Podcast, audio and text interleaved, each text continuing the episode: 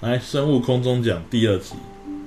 我们今天所要谈的是四十三动物门的第二个动物门，叫扁形动物门哦。好，接续上一次所说的这个整理的表格，要很快掌握到这一这这一个生物的重点有什么呢？一样，课本一零八一零九页，超强图表，请你翻到三十六页。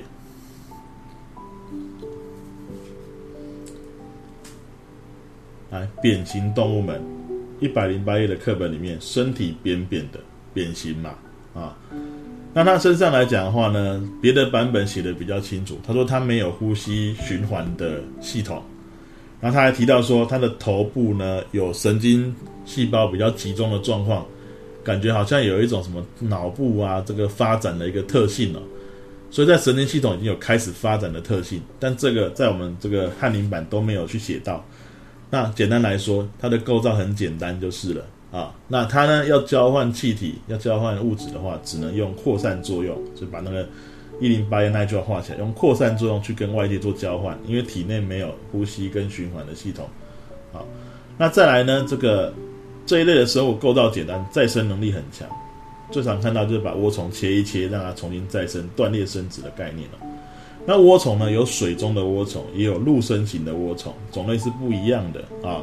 所以扁形动物有陆上的种类，也有水中的种类，有自由活动的种类，也有像寄生虫的东西，像吸虫，什么肝吸虫、肺吸虫，还有一种叫绦虫。绦虫在我们投影片的影片有介绍到，它是有点长条状，会用钩子钩在你的肠道里面，那身体就是一节一节扁扁的节片。啊，头部有这个吸盘跟钩子这样子，勾在你肠胃道寄生这样子。吸虫、绦虫是寄生虫，那涡虫有水生跟陆生是自由活动。这个就是扁形动物的介绍，所以比较短一点。好，再来软体动物们，软体动物们的重点在哪里呢？来，第一个特征，软体，从名字去想比较简单，背太多其实压力很大了啊。软体就软体咩，人体柔软。那身体柔软一大块这样子不分解，柔软不分解，好，你可以抓住“不分解”三个字，在你的超强图表的三十六页这边。什么叫不分解？整块身体你分不出它是哪一个区域来，你找不出它的头胸腹的分界线在哪里，啊，这个是属于分解的状态。还有也跟各位一提哦，后面会介绍一些分解的身体有分解的生物。每一种生物的身体分解的形态是不太一样的，不是一定要分成头部、胸部跟腹部这些区域。有的呢，头胸部分不清楚分界线，愈合在一起，我们可以叫头胸部。头部跟胸部愈合在一起会叫头胸部。像虾子、螃蟹、蜘蛛、蝎子这一些就属于这种类型，它头部跟胸部是愈合在一起的，但是腹部就很可以很明显的分得出来。那像昆虫，昆虫比较标准，就是分成头部、胸部、腹部，好，大概是这个样子。好，那接下来再介绍，继续下去哦。软体动物还没有分解的现象。那这个软体动物来讲的话，身体柔软的什么呢？文蛤、瓜牛、螺、贝类、乌贼、章鱼。这里面呢，前面几个呢，有记得你听过这个？哎，这不是有硬壳的东西？你想想看，就是因为身体柔软，看起来就很好吃，很容易被别的生物给吃掉，所以呢，它发展出了防御的构造，也就是壳。那不同地方的壳啊，形态来讲哈，结构来讲都会有差异，有的两片壳，有的一一大块壳之类的，哦，有的是螺旋状的壳，这样陆上、海中、水中、淡水、海水都有种类啊，有壳的。那有壳的问题就在于，它就没办法。很自由的活动，移动力一定会被拖垮。那乌贼的壳在皮肤下面，章鱼的壳则是完全退化。它们则是靠着水流喷射可以快速移动，所以它有别的方式做快速逃跑的方式啊。而且它们还有什么这个腕跟触手这一些。其实乌贼跟章鱼其实不算是一定被人家吃的，有时候它也会去吃别的这个水中的生物了啊。好啦，抱歉哦，因为我的小孩子在午睡哦，所以他哭的声音比较大。你们就当背景音效来听一下好了。好的，来再来环节动物们，环节动物们，它的身体柔软，而且开始有分解的现象了。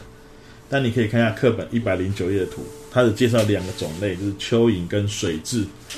那我的投影片里面也有介绍一个叫做会在泥滩地里面河口泥滩地那边生活的叫沙蚕的东西。沙蚕长得很像蜈蚣，但抱歉它不是哦，它是环节动物，先搞清楚。蜈蚣是节肢动物门的，好，那是不一样的。哎，它们身体可以分成一节一节的，但是每一节的形态，不管是外部还是内在，其实都会蛮类似的。除非一些特殊的片段，大致上来讲，很多都是外形类似、内在也类似的一个情形。蚯蚓跟水蛭这样子。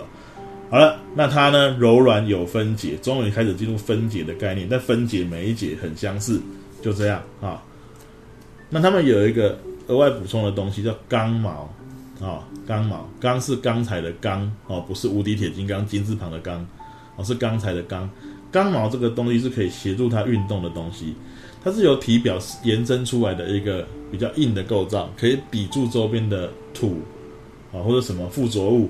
然后它其实这一类的生物主要是靠肌肉的收缩跟蠕动去运动的。刚毛只是协助它抵住它，让它可以撑一下，能够让它固定一下，然后推进的一个构造而已。但是像水蛭就没有刚毛，而蚯蚓的刚毛数量不多。那是像沙蚕的刚毛就很多，就要看种类来决定的。但刚毛这个东西是在环节动物才会提到的啊。那这一部分呢是额外补充，你可以把它写进去环节动物的这个特征里面去，但是可以写是补充的部分。沙蚕也可以是补充的部分，沙是沙子的沙，蚕就是蚕儿宝宝的那个蚕了。好，接下来一百一十页，节肢动物们。节肢动物们可以说是这个资料量比较庞大的，我们很快抓出几个特色来哦。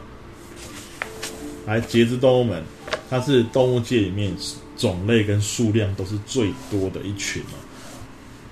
那节肢指的是什么呢？第二句话很重要，它身体跟附肢都有分解，那个肢指的是附肢，附属的肢体，从身体延伸出来的构造都叫附肢，包括了触角啦。